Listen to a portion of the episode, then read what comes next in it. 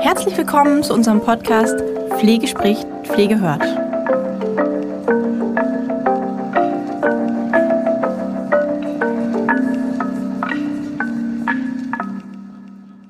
Hallo und herzlich willkommen zu unserer heutigen Podcast-Folge. Ich freue mich, heute geht es um ein Thema, ähm, und zwar, also es geht immer um ein Thema, es geht um das betriebliche Gesundheitsmanagement. Und einmal zu schauen, welche, ich nehme jetzt einfach sieben, ähm, sieben Schritte oder welche sieben Dinge man beachten sollte, wenn man eins einführen oder aufbauen möchte. Warum ist das Ganze überhaupt so wichtig? Warum ist betriebliches Gesundheitsmanagement ein Thema? Also einmal, wie ihr alle wisst, ist Pflege ja doch ein relativ belastender Beruf. Ähm, das sehen wir an den Zahlen. Ich habe neulich gerade von der äh, vom International Council of Nurses eine ja, Statistik gelesen mit Ausstiegen aus dem Beruf. Ähm, nicht nur aufgrund von Corona und überdurchschnittlichen Belastungen, sondern generell die Zahlen im Verhältnis zueinander. Ähm, die habe ich mir jetzt blöderweise nicht nochmal vorgelegt. Ähm, es waren aber wirklich, ähm, ja, schon auch alarmierende Zahlen. Das ist für uns auch nichts Neues. Aber es gibt eben diese Arbeitsbedingungen, die eine hohe psychisch-mentale Belastung haben, die eine hohe körperliche Belastung haben. Und die haben wir in der Pflege. Ähm, es gibt Gesundheitsreformen mit neuen Vorgaben zur Gesundheitsförderung. Ähm, es gibt ein wachsendes Risiko für längerfristige Ausfälle aufgrund von äh, eben hoher Stressbelastung und auch Burnout. Und es gibt eine starke Verschiebung der Altersstruktur. So, wir haben demografischen Wandel, das können wir nicht ähm, ja, verhehlen. Der ist nun mal da. Und so müssen wir die Mitarbeiter gesund halten, die da sind und die Mitarbeiter ähm, ja, stärken und auch präventiv eben schauen, wie können wir als Arbeitgeber was dazu beitragen, ähm, die Mitarbeiter gesund zu erhalten und auch dafür zu sorgen, dass sie ähm, in der Lage sind, sich selbst zu helfen und sich selbst zu unterstützen in Bezug auf ihre eigene Gesundheit.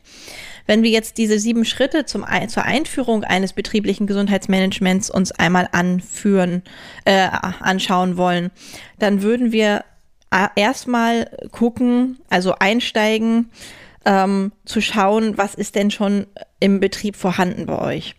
Also welche Strukturen und Prozesse gibt es schon im Betrieb? Gibt es irgendwie schon irgendwelchen Ausschuss für Arbeitssicherheit oder gibt es irgendwelche Aktivitäten, die von dieser ähm, Fachkraft für Arbeitssicherheit oder vom Betriebsarzt ausgehen? Gibt es schon bestimmte Maßnahmen, irgendwelche Personalentwicklungsmaßnahmen, Weiterbildungsmaßnahmen? Führungskräfteschulungen, gibt es Sportangebote oder Kurse oder Massagen oder was haben wir schon? Ja, gibt es, gab es schon mal einen Gesundheitstag in, in der Einrichtung? Gibt es irgendein Gremium? Also das heißt, wir machen es wie bei allen Dingen. Wir bauen auf dem auf, was wir schon haben. Also wir gucken, was ist schon da?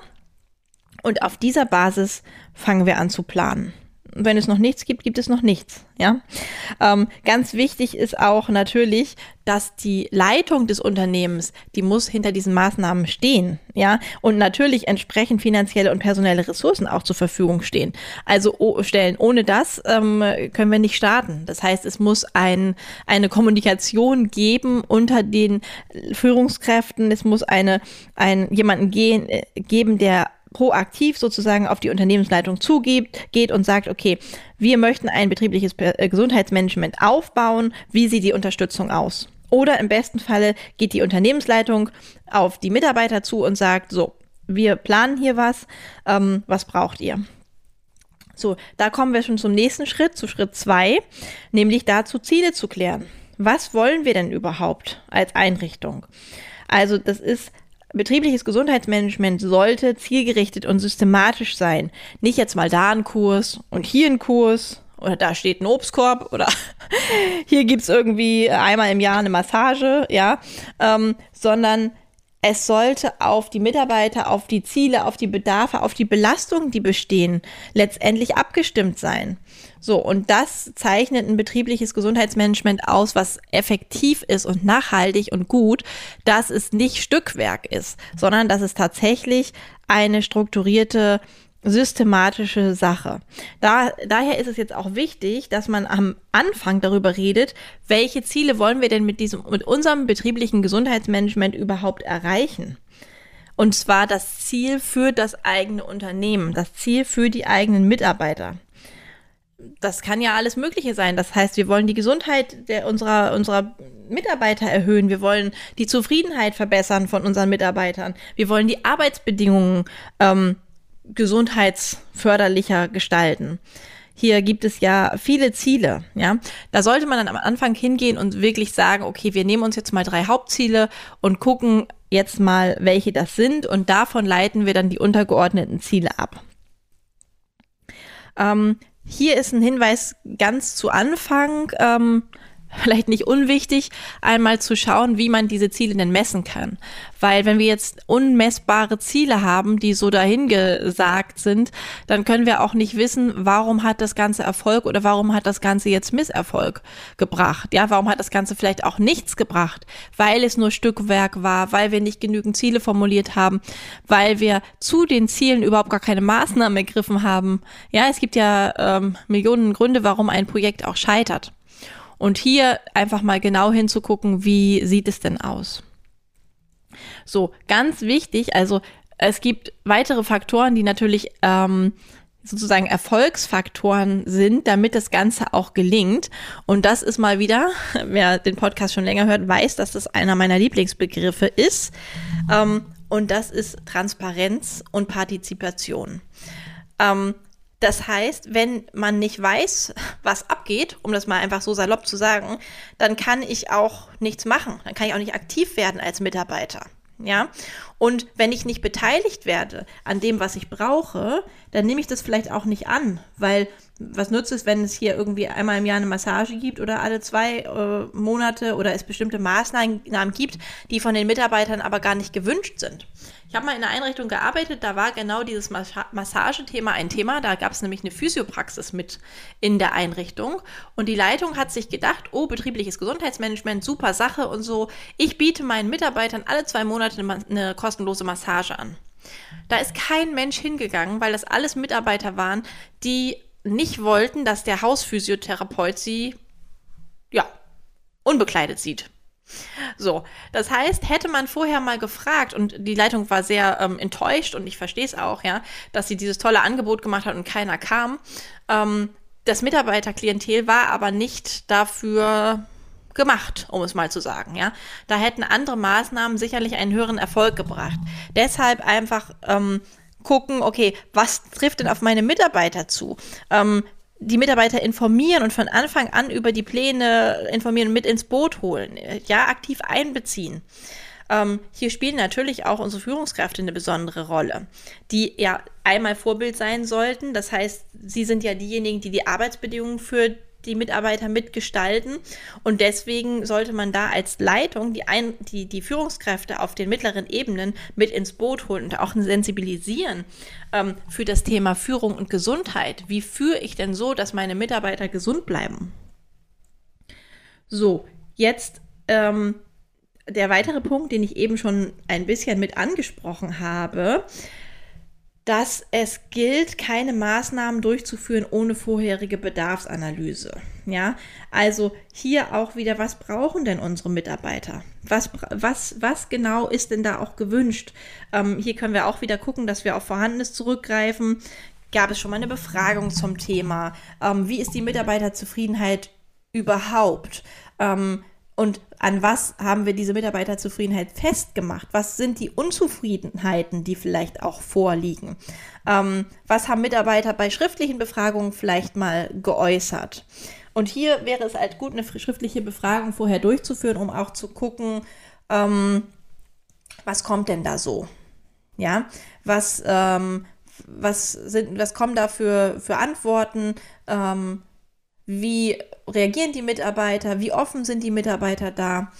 ja, und da bitte auch darauf achten, dass man im Vorfeld, dass man auch die Zeit und die Ressource hat, ähm, die in der Befragung dann aufgedeckten Handlungsbedarfe auch anzugehen. Weil wenn dann nämlich, weiß ich nicht, 20 Mitarbeiter schreiben, äh, das und das ist das Problem für sie, ja, es gibt, ähm, keine Ahnung, es gibt wir, wir hatten mal ein konkretes Beispiel, ähm, ambulanter Pflegedienst, die haben nämlich auch genau so eine Befragung gemacht und da gab es dann ähm, die Mitarbeiter hatten das Problem, dass sie keine Spind, Spinde, ich frag mich nicht nach der Mehrzahl, ähm, hatten, wo sie ihre Sachen unterbringen konnten. Das heißt, dass sie irgendwie, ähm, ja, sag ich mal, Raumprobleme hatten äh, und sich dadurch eben auch unwohl gefühlt haben, weil sie ihre Sachen nirgends sicher abstellen konnten und so weiter und so fort. Bezieht sich jetzt nicht konkret auf die Gesundheit, aber schon auch auf das Wohlbefinden. Ähm, dieser Pflegedienst hat hinterher Spinde eingeführt. Das heißt, die Mitarbeiter hatten die Möglichkeit, hinterher ihre Sachen zu verschließen, ähm, da ihre, ihre Wertsachen auch unterzubringen und so weiter und so fort und haben dieses, dieses Problem wurde gelöst. Dazu mussten aber Spinde angeschafft werden. Das heißt, wenn ich eine Befragung mache und da kommen Dinge raus, die das ganze Personal betrifft, dann muss auch darauf eingegangen werden. Das heißt nicht, dass ich das dann als Arbeitgeber sofort alles befriedigen muss, aber es heißt zumindest, dass ich es wieder aufnehmen muss, weil ansonsten werde ich nämlich unglaubwürdig. Wenn ich erst Dinge erfrage und diese Dinge dann aber ähm, ins Leere laufen lasse, dann führt das ganz, ganz schnell zu Frustration. Ähm, eine weitere Möglichkeit außer Befragung sind auch kleine Workshops, um eben die Bedarfe und Verbesserungsvorschläge auch eben rauszuarbeiten. Also kleine Gesundheitszirkel, Kreise, kurze Mitarbeiter, Teambesprechungen, also alles, was sozusagen diesen Austausch fördert. Ein Gesundheitszirkel in dem Zusammenhang ist sowas, ähm, ja, das ist ein kleiner Arbeitsbereich in einem Unternehmen und die sind quasi am Qualitätszirkel mit angelehnt. Und das Ziel eines Gesundheitszirkels ist, ja, die Erfahrung von Mitarbeitern auch mit dem Fachwissen von Experten zusammenzubringen. Das heißt, dass man da jemanden externes mit dazu holt, der auch krankmachende Faktoren am Arbeitsplatz identifiziert und analysiert. Dann geht es daran, wenn wir erstmal geguckt haben, okay, was brauchen denn die Mitarbeiter? Wo ist das Grundproblem? Gibt es Grundprobleme? Was ist unser Ziel? Was sind unsere Ziele? was sind die Ergebnisse der Befragung oder der Mitarbeiterworkshops oder der Arbeitskreise oder was auch immer. Dann müssen wir in die Maßnahmen gehen. Das heißt, dann leiten wir, fangen wir an, Maßnahmen abzuleiten. Welche Maßnahmen sind sinnvoll? Wie hoch ist das Budget? Wer kann die Maßnahmen umsetzen? Braucht man auch eventuell Unterstützung von außen? Und wo findet man vielleicht auch geeignete ähm, Unterstützung von außen? Das sind hier so Fragen, die dann auftauchen in dem Punkt, wo es dann um die Maßnahmenplanung geht. Und ähm, ganz wichtig ist daraus, das leitet jetzt schon in den nächsten Punkt über, dass man schaut, dass man eine Kombination macht aus verhaltens- und verhältnispräventiven Maßnahmen. Was bedeutet das? Ähm, meistens wird dann schon von einem betrieblichen Gesundheitsmanagement gesprochen, wenn nur ein Kurs angeboten wird, der sich zum Beispiel auf eine Verhaltensänderung der Mitarbeiter ja, spezialisiert darauf ausgerichtet ist. Aber, also wenn wir jetzt mal zum Beispiel Stressmanagement nehmen, ja, aber der beste Kurs zu dem Thema, der bringt nichts, wenn man nicht auch gleichzeitig die Strukturen oder die organisatorischen Rahmenbedingungen mit verändert. Also es geht nicht nur darum, dass man Maßnahmen plant, ähm, die darauf aufgerichtet sind, dass der Mitarbeiter sein, sein Verhalten verändert, ähm, sondern man muss auch die Veränderung in der Organisation mit berücksichtigen. Das ist ein, ein wichtiger Punkt, der häufig, ja, nicht ganz mit auf dem Plan ist, dass das eine oder ohne das andere nichts bringt. Was natürlich wichtig ist, ist dann auch, dass wir zum Schluss ähm, den Erfolg auch bewerten. Das heißt, dass wir schauen nach einem gewissen Zeitraum, ähm, natürlich auch mit, um entstandene Kosten zu rechtfertigen, weil ähm, es ist ja nun mal so, dass die Dinge auch was kosten, ja. Und da ist es eben auch wichtig, dass wir bei dem Punkt 2, bei der Zielfindung, uns darüber klar werden, ähm, wie diese Ziele gemessen werden, habe ich ja schon gesagt, um dann eben auch Erfolg bewerten zu können. Das kann eine erneute Befragung sein oder das können Dinge sein, die wir hinzunehmen, zum Beispiel Krankheitstage der Mitarbeiter oder auch, wie aktiv nehmen die Mitarbeiter denn an einem Kurs teil. Ähm, das kann, können verschiedene, verschiedene Ergebnisse sein, die wir messen können. Und ähm, wenn wir das Ganze gemessen haben, ähm, dann sind wir jetzt nicht fertig, sondern dann gilt es ja auch, dass wir das Ganze weiter vertiefend im Unternehmen quasi verankern, so dass das bei allen Struktur, strukturellen Abläufen mit berücksichtigt wird weiterhin. So, das heißt, dafür brauchen wir einen kontinuierlichen Prozess, in dem wir die Schritte immer wieder überprüfen, die wir dazu durchlaufen. Und wie, woran messen wir jetzt den Gesamterfolg eines betrieblichen Gesundheitsmanagements? Das hängt natürlich davon ab, ob sich denn auch alle, die verantwortlich sind, zu Anfang auch darüber bewusst sind, dass es Stolpersteine gibt, dass Mitarbeiter sich nicht immer so verhalten, wie man es erwartet, dass bestimmte Kurse auch mal ein Flop sein können, ja, dass ähm, die Rahmenbedingungen einfach auch stehen müssen, damit das Ganze durchgeführt werden kann. Also was unabdingbar ist und ohne was es definitiv nicht geht, ist die Unterstützung von Seiten der Unternehmensleitung. Weil ohne geht es nicht. Ne? Wir haben ja schon gesagt, wir brauchen die Ressourcen, wir brauchen materielle Ressourcen, wir brauchen personelle Ressourcen, wir brauchen die Offenheit, Strukturen zu verändern. Ähm, es ist nicht damit getan, eben ab und zu, wie wir eben schon mal gesagt haben, einen Obstkorb hinzustellen oder zu sagen, ne, wir haben hier mal eine Massage oder wir haben hier jetzt ein, eine Bewegungseinheit, sondern es muss in einem Gesamtkonstrukt sozusagen eingeführt werden. Und da wieder jetzt mein Lieblingswort Transparenz. Davon müssen auch alle wissen. Weil ohne das ähm, stolpert vielleicht irgendein Mitarbeiter über irgendeinen Kurs oder sagt, ach ja, da, oh, oh, da bieten wir jetzt was an, das ist ja super, ja, mache ich mal mit.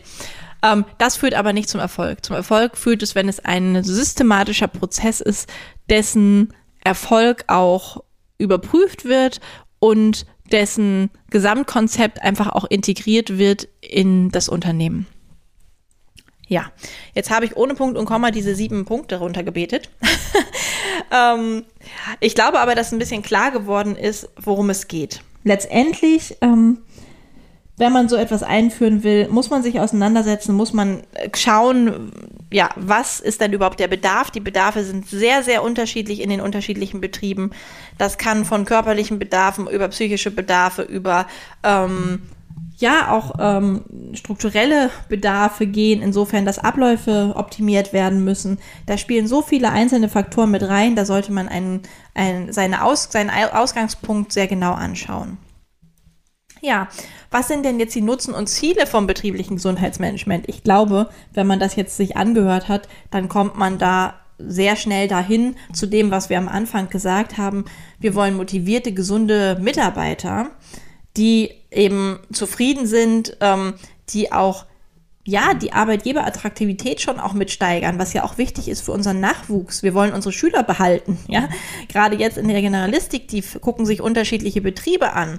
Wir wollen da tatsächlich ja auch, ähm, dass die Schüler, die bei uns beginnen und bei uns im besten Falle enden, dass die vielleicht auch bleiben, weil wir so ein attraktives Unternehmen sind. So, und es geht um eine gewisse Zukunftsfähigkeit und auch um eine Leistungsfähigkeit. So, und deswegen ist es sinnvoll, ein betriebliches Gesundheitsmanagement eben strategisch und systematisch aufzubauen. Ja, dazu sind wir jetzt tatsächlich schon wieder am Ende. Es geht momentan aber auch immer so schnell. Ähm, ja, in dem Sinne wünsche ich euch viel Gesundheit und ähm, hoffentlich bis zum nächsten Podcast. Tschüss.